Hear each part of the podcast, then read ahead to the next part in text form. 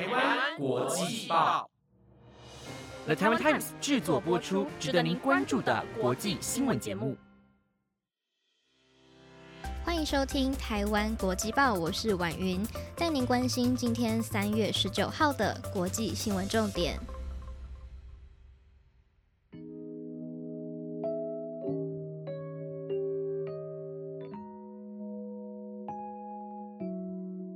各位听众朋友，晚安，我是婉云。大家今天过得还顺利吗？很荣幸能够在台湾国际报和大家见面。这周在台北的气温啊飙升到了三十度，听众朋友们是不是已经都把短袖拿出来穿，开始感染夏天的氛围了呢？不过要提醒大家哦，长袖先别急着收，在周末又要降温了，最低温预测会到十三度左右。请听众朋友们要注意温差大，要做好保暖准备，不要感冒着凉喽。那么在今天的节目内容当中，给大家整理了几则今天值得关注的国际新闻内容。如果您也对国际新闻消息感兴趣，欢迎按下下方的订阅按钮，每天收听台湾国际报哦。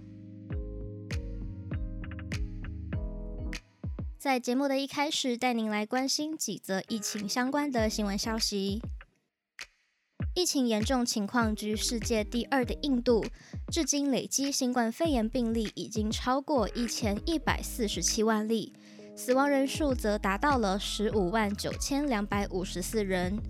而印度第二波的疫情持续恶化，昨天单日就新增了三万五千八百八十六例，创下了一百零二天以来的新高纪录。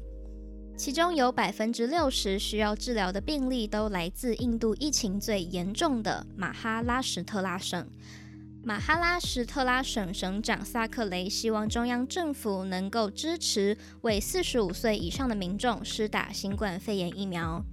而在印度中央政府列入的三亿人疫苗接种计划的群体当中，除了医疗和第一线的工作人员之外，只有六十岁以上以及罹患了糖尿病等慢性综合病症的高危险群会列入第一阶段的疫苗接种计划。而同样在新德里，病例也持续的在新增。市长克里瓦尔今天和卫生厅相关的官员开会讨论了疫情问题之后，呼吁中央政府可以扩大接种疫苗的群体来对抗第二波疫情。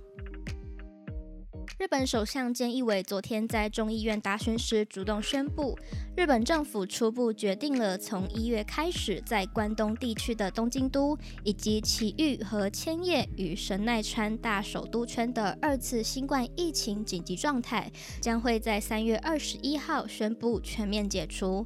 也就是说，在日本全国已经不再有新冠肺炎的紧急状态地区。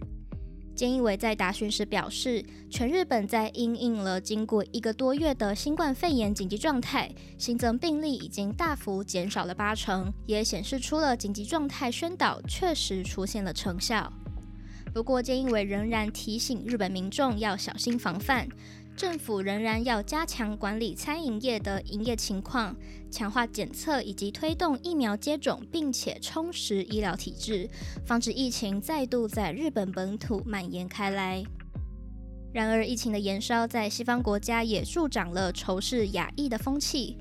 如今又再传出，美国旧金山一名七十六岁的亚裔老妇人谢小珍，在当地时间周三时在路上等红灯，毫无防备地遭到一名男子出拳攻击，但他并不示弱，随即拿起身边的木板反击，将对方打到送医。虽然谢小珍的脸部挂彩，警察到场时他拿着冰块冰敷，但是攻击者被打到暴血，还被抬到担架上上铐，坐上了救护车送医。警方并没有说明攻击者的动机，目前还无法证实是否为种族仇恨事件。但提到有一名八十三岁的亚裔老翁在当日的早上也受到攻击。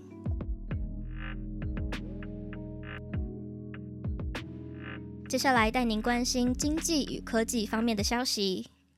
Google 执行长皮查伊透过了声明表示。Google 计划在今年将要在美国各地的办公室和资料中心投资大约七十亿美元，大约新台币一千九百八十八亿元，并且在美国创造至少一万个新的 Google 全职就业机会。按照新的计划，Google 将要在总部的所在地加州投资十亿美元。除了旧金山湾区之外，将会在亚特兰大、华盛顿特区、芝加哥和纽约共新增数千个就业机会。车用晶片缺料所带来的后续危机，似乎已经在全球的车厂内部产生。因为上游的零件供应链出现了状况，本田汽车、Honda 已经宣布北美地区部分的产线将停产长达一周。然而，北美产线一直都是 Honda 相当倚靠的生产重镇，光是北美产线每周就可以提供将近三万辆的新车产能。但是，车用晶片缺乏以及北美的极端气候肆虐，让当地的产线都受到了不同程度的影响。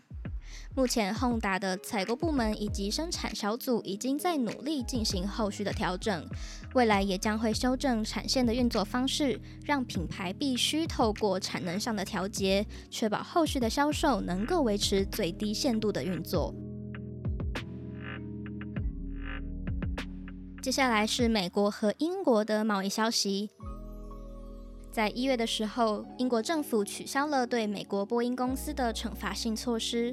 美国日前也同意了暂停征收对苏格兰威士忌等英国商品的惩罚性关税，为期四个月。美英双方皆承诺将会利用这段时间来解决导致加征关税的飞机补贴争执。这样的举动也显示出了英国以及美国决定要共同努力，使双方的贸易关系达到新高度。根据苏格兰威士忌协会的年度报告，在二零二零年，苏格兰威士忌的出口量下滑了百分之二十三，销售金额则少了十五亿美元，创下近十年来的新低。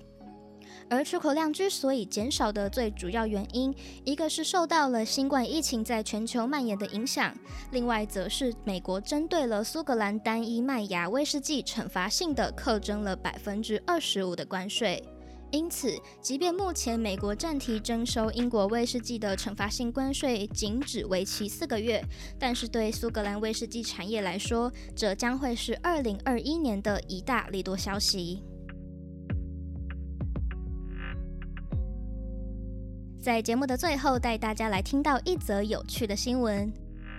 近日，在英国有民众拍到，英国亚伯丁某间 Co-op 超市门口出现了一只海鸥，等待有人出来。超市的自动门打开了之后，趁机溜进了超市内，叼走了靠近门口的一包 Walkers 洋芋片，随后就大拉拉的在超市门口享用。影片上传至社群媒体之后，立即引发了网友的热议。有网友认为海鸥不仅很懂拿，还知道怎么样打开包装，对此感到相当的佩服。